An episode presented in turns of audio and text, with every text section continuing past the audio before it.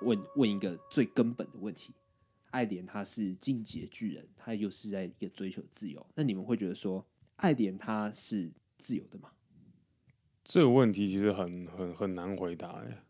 你要问我的话，我会从体从看完结局来说，我觉得他不自由，他感觉就是一生下来就背负着要把这个巨人之力终结的使命，所以他没有办法自由。认真好难哦、对啊因为这就要牵扯到说，爱莲所做的所有行动是不是他的自由意志？嗯因为真的，是不是自由这件事情，只能用他所做的事情是不是他自己想要做的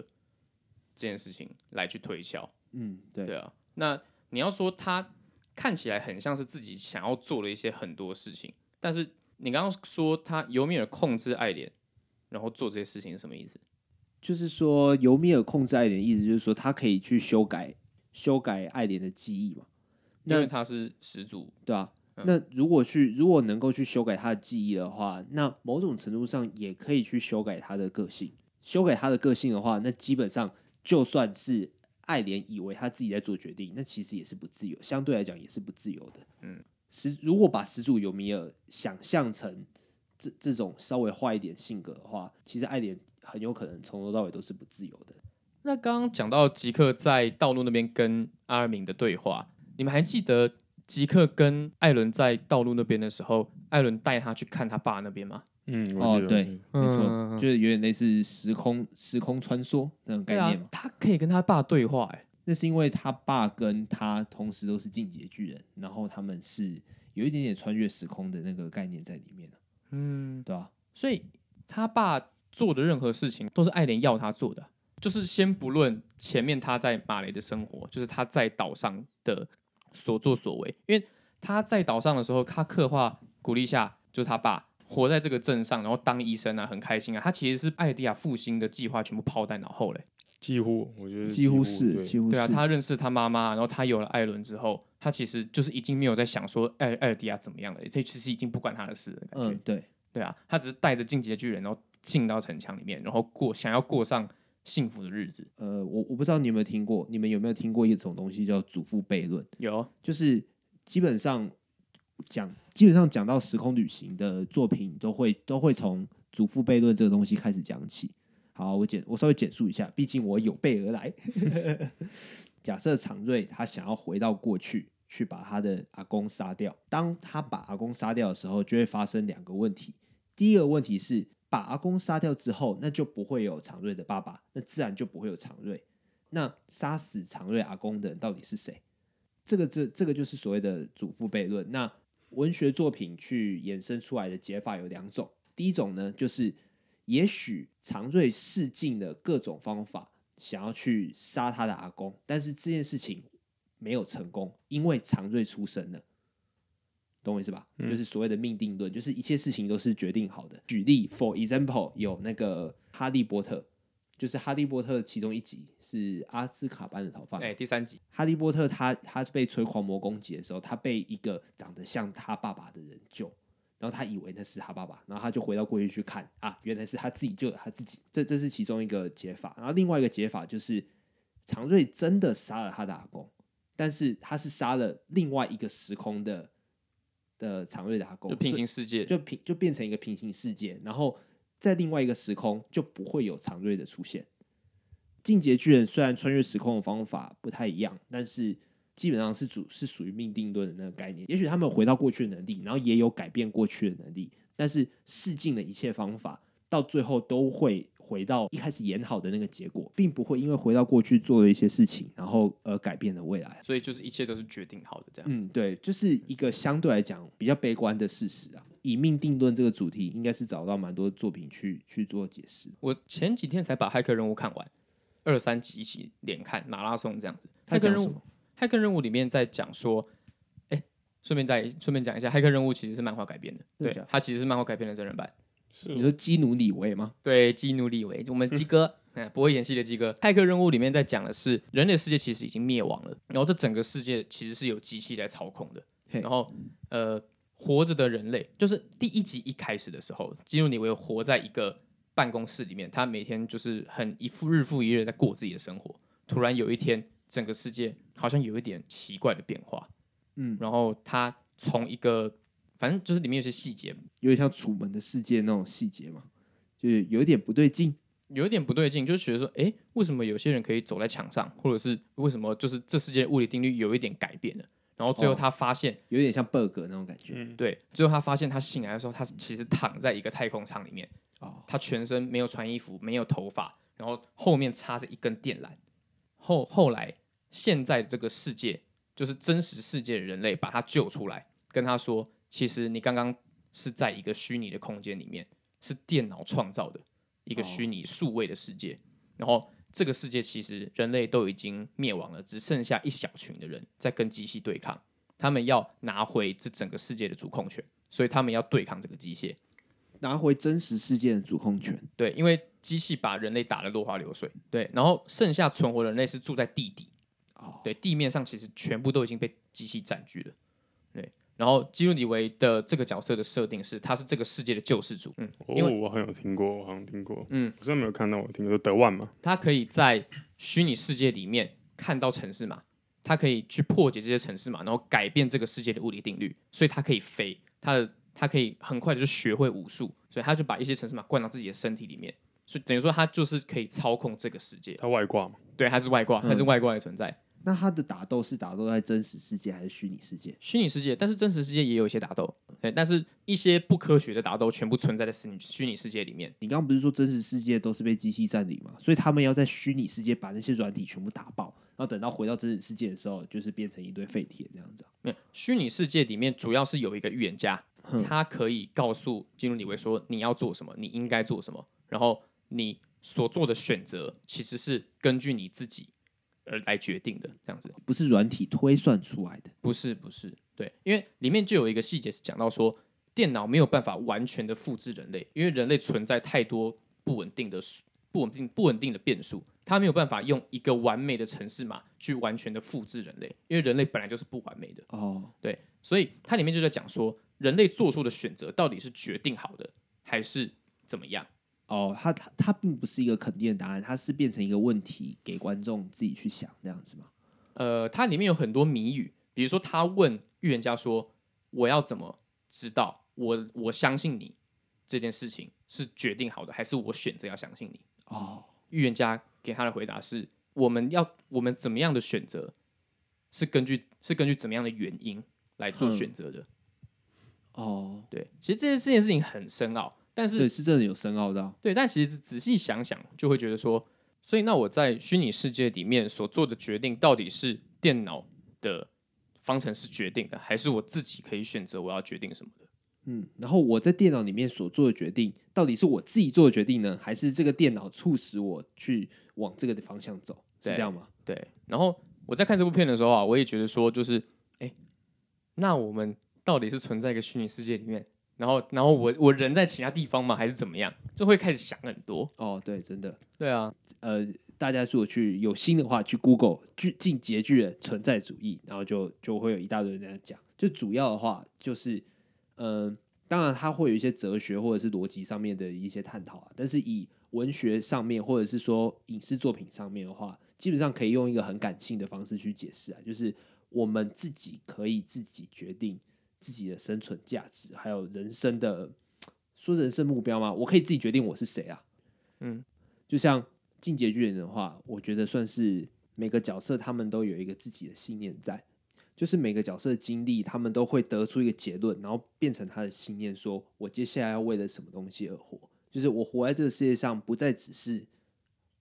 抵抗巨人，然后不要被巨人吃掉，或者是说单纯的。单纯的说，哎、我要杀光所有巨人，哎、其实不是，其实还有更多东西是我可以自己自己去自己去决定的。对他，他虽然有悲观的色彩在里面，但是还是仍然保有一个嗯一我线的希望一。线希望。我觉得存在主义这个东西的话，以感性的角度去去看的话，我会觉得说它其实是它其实是正面的，就很对吧啊像是我退一百步来讲，但是我们还在这边，但是你还是可以自己决定哦。他是可以找到属于自己的快乐了。嗯，即便是一个卑微的幸福，但是如果你觉得这样子，这样子就是一个你存在的价值，你觉得这样子已经很快乐了，那其实其实也也没也什不会怎么样啊也不会怎么样。你刚刚这样讲，就让我想到那个那个那个爱莲的妈妈，嗯，爱莲的妈妈跟夏迪斯有有一段有有一小段对话嘛，就是当夏迪斯，你知道夏迪斯吗？我知道的就。是夏迪斯他一个在官场上面失意，他就发现说，哦，原来我不是那个特别的人，我不能带领着人类走向更更广阔的世界。之后遇到卡路拉，卡路拉就有短暂的跟他说，就是其实你不是特别的也没有关系，那你光是降生在这世界上就已经是很幸福的一件事情了。我们讲到这边，该问的问题还是问一下，你们觉得《进击的巨人》漫画，你们是可以满意的吗？你说作画方面吗？不是啊，故事故事啊，结局结局，结局啊啊对，来到这个问题了吗？对，这个大最近大家都在吵的事情，我觉得有一些地方是真的蛮牵强的啦，有些地方也都没有很多伏笔感，没有收好的感觉。不过、嗯就结局的那个调性来说的话，我是可以接受，有点遗憾，但是我觉得肯定也也是就这样子也是好事啊，哼感觉感觉有一些开放式结局的感觉。这我刚刚也跟子瑜讨论过啊，私底下啦，哼，对啊，因为我觉得说，因为他整篇故事都没有给我们，应该说他整篇故事都是用事件，都是用行动来让我们去猜想角色背后做这件事情是为了什么，就是等于说给我们观众后设的空间。对，但是他最后只明明白白的把“爱”这个字讲出来。对我们来说，这部作品它是一个很 top 的东西，然后但是它最后的结尾居然是用一个任何作品都看得到一个非常廉价的方式，来跟我们讲说，哎、爱，然后就没了。这对我来，这这对我来说会是一个小小的冲击。所以其实硬要说对于这个结局满意嘛，其实老实说不满意。嗯对，嗯但是因但是我不是说它的剧情走向怎么样，而是说他把这个东西明明白白的跟我们讲。如果他用这些，如果他用画面，如果他用不告诉我们这么直白的东西的话，其实我是可以吃得下去的。但是你的台词不要跟我讲这个东西。你是说不要有那种解释性情节、解释性台词吗？你你你就你就好好的做你的本分，你前面怎么演，你后面就怎么演。你前你前面怎么样告诉你前面怎么样的叙事手法，你后面就用怎么样的叙事手法告诉我们。因为前面全部都是，比如说巨人吃掉什么东西啊，然后角色做了怎么样的行为啊，谁杀了谁啊，谁喜欢谁啊什么的，全部都是直就是只是直接的给我们画面，给我们看发生了什么事情。但后面是用解释性的方式来跟我们讲说啊，因为爱，因为爱，我就知道你要接这个。 如果说什么东西比自由还要更重要的话，你说那个东西是爱的话，我完全可以接受。只是说作者他可能对于一三九这东西有强迫症，所以他必须在在一定的篇幅、一定的格数之下去去做一个收尾。你说这个结局好或不好，有些时候我会觉得是我们对这个对这个东西的预期不一样。就像你刚才讲的，就是前面都是用事件，都是有一些哎神转折、神展开这样子，那我们都会预期说它的结局会在突破我们的期待，但是他他到最后给了一个及格的及格的感觉，但是因为那个落差实在是太大了。我们这个时候已经预设了《进阶巨人》，他是他可能会往那个样子，只是作者突然间用另外一个手法给我们看。我原本以为会有更大的脑洞啊，或者是观众都在猜说有这个路线、这个路线、这个路线，但其实是一个大家都没猜到的结局。作者并没有，并没有那么的深奥，他在结局的处理上面，他他他相对收敛，他并没有说啊，我又要再戏弄一次观众，其实我又有一个超展开这样，其实没有，说不定他这样子做也是在戏弄观众。我自己觉得，就是嗯反而又是另外一个超展开。另外一种戏弄，其实里面的设定可能没有那么复杂，就只是单纯的因为爱而 已。我不会用那种口气不这样就是讲那个吗？ 真的要说什么东西比自由更重要的话，那也那也许就是爱。然后这也是，呃，尤米尔他到最后会会选择米卡萨。他一开始是依靠吉克嘛，因为王家血统，然后到最后因为爱莲，因为他以为他想要自由，嗯，那到最后他遇到米卡萨之后，才发现说啊，其实爱才是他心中嗯一直在追求的东西。对对啊，对啊，因为始祖尤米尔始终是一个没有台词的嘛，然后你只能从他的画面表情或者是一些他做的事情来推算说他到底是个什么样的人啊。如果他他真的是一个控制爱莲，然后搞不懂为什么要杀光全世界八十趴的人的话，你就觉得他有点怪怪的，你就觉得有呃点难以理解。可是以这个嗯、他依附的对象来说的话，我觉得我算是可以同理啊。我觉得他就有点像是一个无助的小朋友的感觉，因为他还搞不懂自己要的是什么，嗯，所以对他就会他有点像在闹脾气。对他一开始依附极客的时候，是他还被束缚在自己的框架里面，然后到后来他依附爱莲的时候，他就像在闹脾气一样。他以为他要的是自由，对他，他就是发泄自己的愤怒，最后才发现，哎、原来我要的是这个，嗯，然后对嗯他就把自己投射到米卡莎身上，因为我想要这个东西。用这种方式收尾才是才是大家猜不到的，对嗯对是应该是又这在样一个翻转这样。又对是啊一对啊种对啊戏虐观众。对，又是一种戏弄观众的方法。对啊，不过不过想到这个，就是我我不知道你们在看动画的感觉是怎么。我看到漫画那边的时候啊，就会觉得说那个 沙夏死的那边啊，哼，真的是会让人有点太突然，很太就就像一个大反转，就有点像系列观众那样感觉，嗯一个对突然的一个大反转，就怎么会一个上来一个小女孩开枪，一枪就这么小就打中沙夏，嗯，而不是其他一个我觉得那哦路人甲角色或弗洛克之类的。我自己在开录之前跟申奇讨论过这件事情，就是沙夏死掉的时候，爱莲她的表情是有点诡异的，就是有一种要哭又要哭不哭，然后又有点感觉又有点生气的那种表情。也许她尝试要改变这些事情，但是她办不到。如果因为我我我我自己是我自己是这样推啊，就是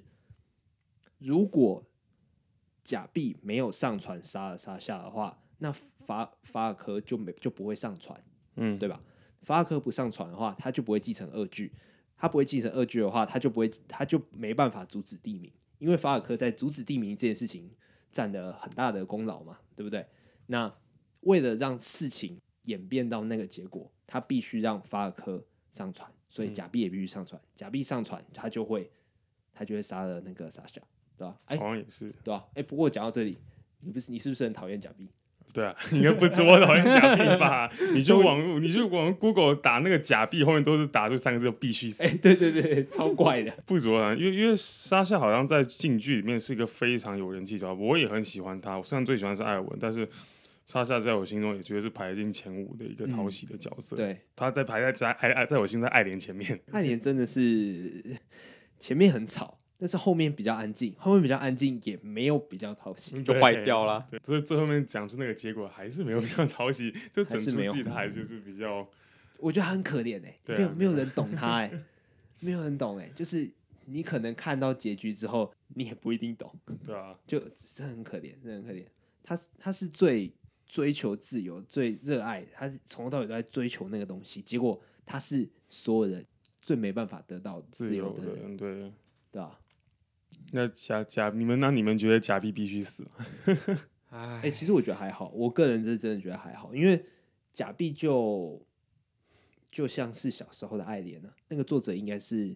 很想在做这个对照啊，嗯，关于那个闪烁的眼神，就对啊，就还蛮明显的。然后他想要当凯之巨人的那个，就像是艾莲想要加入调查兵团的那个信念是一样的。嗯，对啊，对啊，他想要为这个世界有贡献，他想要付出。不过我觉得假币会这么不讨喜，原因可能也是因为就是他这个人的个性很偏激以外，跟爱人其实真的蛮像的，然后又又杀死了沙夏，然后再来就是他可能就是比较无脑一点吧，就更无脑一点。就不过这其实这也不是假币的不对啦，就他从小就生活在那种把墙内人看作是一个恶魔的一个，从小到大都一直在被洗脑的教育，这种思想结构上的话，他就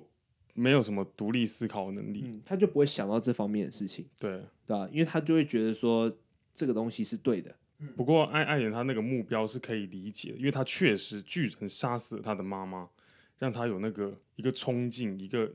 一个实质上的影响。但假币她从来没有经历过任何什么真正看过什么岛上恶魔怎么样的，她就只是因为人家这样子去讲，她就盲从。所以她就虽然她跟艾莲的个性很像，但是两个人也都不讨喜。但是假币又更讨厌的原因，我就是觉得是这个。讨也少了一个可以同意他的理由啦。对啊，他就是没、没有办法。对那个那个马来人一定不止假币是这样子的想法，不过假币比较虽小一点，他是主角。 对啊，对啊，没错。但不过他之后也算洗白了啊，就是之后他经历过那个在岛上经历过跟那个女孩叫什么名字啊卡雅卡雅的那个经历了之后，他也是了解到自己其实不是一个什么很聪明的人啊，然后还替莱纳挡了那个 John 一一脚，嗯，然后对跟跟跟岛上的恶魔们下跪求饶，就是请求他们的帮助。这边的话，我觉得那个剧情是真的很猛，就是当初莎莎去那个小村落去救的那个母女的时候，嗯，就是我完全没有想到，到最后那个被救的小女孩还会在有戏后面份的后面的剧情出现。我完全没有想到，我完全没有想到，我以为这就是一个插曲而已。对啊，其实还蛮多，就跟佛洛佛洛克，我们也以为他只是只是需要他一个把他团长带回来，然后让李维兵长做出一个抉择的角色，对啊，就没想到后面还产生出一个叶卡派的一个领导者那种感嗯，觉。没错，就是那些蝴蝶效应啊，是就都都都还会在持续变化。就是你不知道说莎莎她以前救了这个人，到最后她救的人会差点杀了假币，然后假币是杀了他的，就是有会有那个循环的那种感觉。而且最最后面那个就是莎夏救那个小女孩的服装，跟假币救那个小女孩的服装其实很类似，然后也都绑头发、浮窗是什么？服装，然后他然后他们发型其实都很类似。哎、我没有注意到，哎哎、这我没你注意有到察觉吗？这我没注意到。哎哦，你是说你是说莎莎跟假币的发型那个很像还吗？有服装都有一些类似的地方。哦，然后发只型只发不型我是有注意到啊、只不过是变成由弓箭变成一把枪而已。哦，哦，好像是，就是都是村姑造型。对啊，是发型是有点像啦，但是 OK 服装的话，你这样讲我才注意到，嗯，对吧、嗯而且发其实发型有点像这件事情，我会把它视为一个巧合，因为伊莲娜跟阿尔敏也很 像，然后他们的那个发型，他们的他们在剧中他们的因果关系是很浅 的，对对啊对啊对啊，所以我会觉得说，对哦，贾碧跟莎莎发型像是巧合，我我嗯我我没有说什么作者想要替他们做一个映衬这样子，哦我我我暂时是没有想到这边的、嗯，但这个还蛮有趣的。对啊，对啊，所以虽然虽然假币真的很讨人厌，但是他也是个可怜人。就像讲去巨人里面都是可怜的人，他们都是一些棋子的感觉。哎、我突然想到，艾伦在最后一话的时候，他是不是一直跟阿尔美对话，对吧、对啊，有一大段对话，他们还蛮多的哈、哦然后而且都是在不同的时间点，对然从后小他到大那样子。从小到大，艾伦一直有在跟阿尔敏忏悔，然后可是他用十足力量把他的记忆删除掉了，篡改他的记忆。哎、我觉得这件事情很很厉害、欸。其实艾伦把他们把他的同伴看得非常重要，然后他其实也不是一直在，他就他在那个状态里面，他一直在扮演一个角色而已，但是他其实是会一直想要跟他们交心的，但是他必须要扮演好他是他是坏人的这个角色他，是始祖尤米尔选择的人，对，他要黑化，但但是他其实心里一块就是还是非常惦记着他们的，尤其到了他们在餐厅那边，然后他拿着乌龙，然后跟他说，跟大家说要来玩。啊那这乌龙是什么？哎、你们没有看到那个改图吗？他不是突然，艾伦不是突然出现，然后手上画了一刀，嗯，对啊，手上画了一刀。哦，你说餐厅那边、哦，我是有看到有人把它变成那个白色的，就说哎这是我的。靠腰，不过我懂你意思啊，只是我有点好奇说，这次之前是有征兆的吗？因为呃，按刚刚这样子讲的话，是他跟阿尔敏其实对话了可能无数次，但是每当他讲完的时候，他又会把讯息收回，他对又 会把那个那个记忆抹除掉。嗯，那阿尔敏会有征兆吗？在在前面的漫画格数里面，我觉得是没有征兆的。就我看嗯下来，我觉得是没有征兆。我自己说的征兆的话，可能比较接近说，在更之前的时候，阿尔敏他有可能会预测到爱莲的动机，但是其实他以为是他自己的智力想到的，但其实是那个爱莲他在抹除记忆的过程当中，其实是抹除不完全。阿尔敏他在那个时候回想到了他，但是他以为自己是智力推测出来的。哇，那你现在这样想的话，我就想说，那所以阿尔敏会不会没有他想的那么聪明？其实全部都是艾莲要他做的。可能后半段吧，但是前半段可能阿尔敏还是有足够的智力，对啊，我要不然阿明就真的太废了。 不晓得啊，说明就是他。你刚刚不是有人说，就是全角色就是都都只是棋子而已嘛，说明阿对明就只是爱莲的一颗棋子而已。阿尔敏是棋子中的棋子， 因嗯对嗯为爱莲是也是别人的棋子这样子。但我还是觉得应该是阿明的智力就是那个水准。对，有那我嗯觉得这水个其实是都说得通，你可以这样子想象，对啊你可以这样子去解释，但这样想比较好过一点。因为这样子的话就会显得阿尔敏准太废了。也不是说太废，就是阿敏这个角色很可嗯就惜，角就角色魅力没有没有我们想象中的这么的对啊完对全啊，对吧、对啊而且阿尔敏，阿尔敏他是一个，我自己觉得啦，他应该是会去愧疚说他替代了，他替代了那个艾尔文团长，所以他要把艾尔文团长的职责继承下去。嗯，不一定有人这样子期望他，但是他自己多多少少会这样想，对啊，因为阿阿明他也是内心戏很多的一个人，对吧、同时，他也继承了贝尔托特的的的超大的巨人对吧、超大型巨人啊不过刚刚讲到这边，就是觉得可能爱莲她就是在自由跟爱的选择啊，她应该是真的会比较选择，她应该是知道她自己没有办法自由了，我是这样想。嗯嗯就我就刚刚前面也提到，我觉得她是不自由的，嗯，我也是认同子瑜说她选择的爱。其实可能不只是爱米卡莎吧，就是对于她的这一零四期同伴，然后不止一零四同伴，就是她所有的这个调查兵团呐、岛上的女人，王岛上的人，女女王，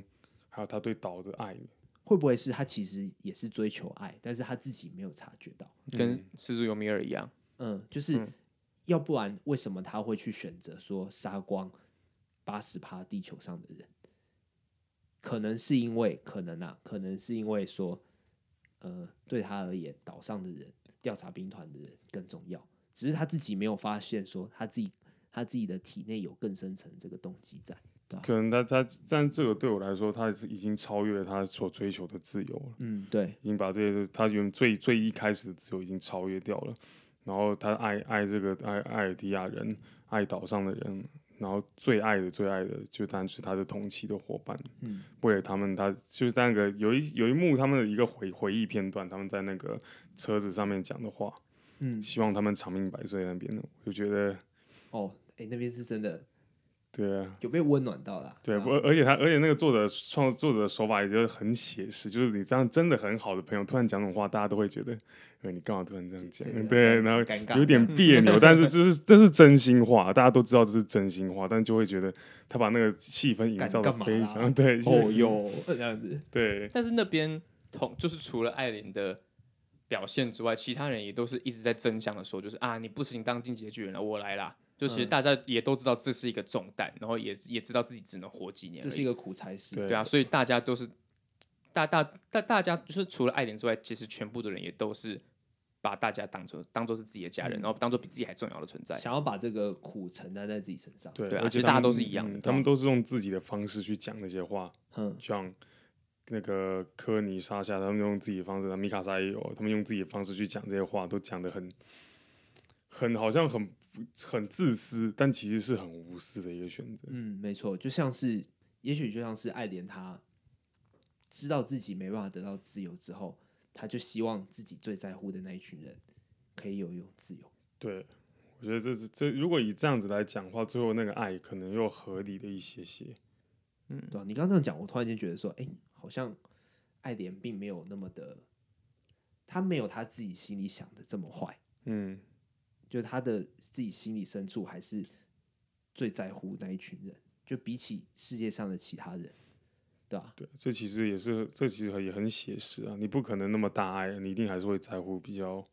跟你亲近、你在乎、真正在乎的人。嗯，对啊，就也许只要爱莲，他是爱莲，他就没办法自由，他必须是一只牛，对，他只有这样子才会有自由啦。这样好像也不错，就很不错。这应该算是一个进剧的一个蛮核心的一个东西吧。我我我，因为我对于结局是一直都没有说很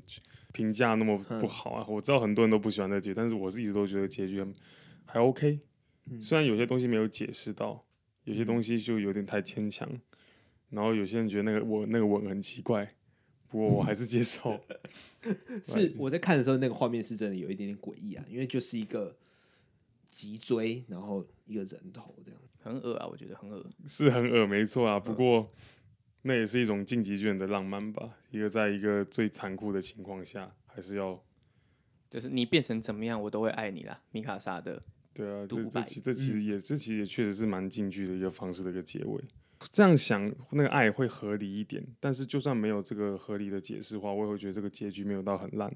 希望大家变小力一点，对于进击巨人的结局。应该不会有人因为结局很烂，然后就就否定了前面前面的那些铺陈。你光看那一百三十八话，仍然是值得，仍然是值得你投入时间去去摸索的作品。是嗯，啊觉得，嗯，这这这这是毋庸，我我想这个东西应该是毋庸置疑对啊的。啊，我们上一上一期也有讲过，就是我自己觉得这个就是近代神作，没有之一了。它它珍贵，它好看的地方就在于说，你真的没有看到最后一个最后一画、最后一格画面，你都不一定知道说它的发展究竟会怎么样。对，嗯，节目尾声，那我们今天的来宾，你再跟我们分享一下这个心路追剧人的心路历程，还有你最大的收获。呃、因为因为你们应该两个都是先从动画开始的吧？我先从漫画哦，你是先从嗯漫画，对子瑜就是先从动画啊。对我是到现在我没有看过动画，只是看过一些网络上很零碎的片段跟第四季的某几集而已。嘿，就战锤那一集我有看而已，我只看战锤那一集。嗯，那看漫画这样看一下，真的是觉得说，因为我本来看的漫画就很少了，很值得。这么这么多年，像最一开始讲到的说，这些一些年，他每看他每次更新，然后再重新回去看一次的话，就会发现说更多不一样的东西。 而且这个它的画面、它的画工其实是有进步的，对不对？对对啊，画面问题，后面终于分得出来谁是谁了。呃，伊伊莲娜那个还是没有啦，一年那 那个个还算了是啦，没一有年那动画也都有一点他是故意的太没办法 他是故 意的，他是故意的那那也是在戏虐观众。对吧？哎、我突然我想到一个问题啊，常瑞，你在高中追漫画的时候，你有跟我一样的心情吗？因为我也是高中的时候开始追漫画，然后那个时候就一直在猜到底谁是凯子巨人，谁是超大型巨人，因为那时候已经有征兆说其实是内鬼，呃，其实在，在一开始我我没有想到莱纳跟贝尔多特，但是哎雅雅尼是女巨人，这个是我好像有猜到，我记得那个时候我是有猜因到。为我记得女巨人刚出来的时候，其实女巨人的鹰钩比就蛮明显的。对，他其实就很接近雅尼，对，但莱纳跟贝尔多是真的完全没想到，就是像你们看，至于刚刚说到动画，我凯他超那一段是真的是很震惊。直接鸡皮疙瘩起来。对，就漫画看到那时候说啊，你们两个发神经欸，对啊，但雅真的觉得他们是发神经。对啊，但但雅尼那个是真的，我是觉得蛮明显。那就这个结尾可能没有这么不尽人意啦，不过我自己是还 OK，而且不可能去讨好每一个人嘛。就像子瑜刚刚讲的，这个已经已经是期待不同啊。对期待不同，以很多方面来讲，它几乎是已经是无法挑剔的。然后这几年这样追这个巨人，这样看下来啊，非常的值得。如果说要硬要我选的话，确实没有什么作品能在这跟他有相提并论的。就是庆幸你活在有巨晋级巨人人的时年代。对。但是我不庆幸我在生活在他那样的架空世界，这啊，样就对不了需对要。了，好了，那节目尾声，那我们教一句，应该是那部作品里面最经典的一句日文，嗯，就是“献出心脏我刚刚已经经历过这个痛苦了，常瑞，麻烦你就是代替我。代替你怎样？你说要念念代念这些日文？对啊，，就是我们的标配啊。”。心心中 sasakeo，心中撒撒 K 哦。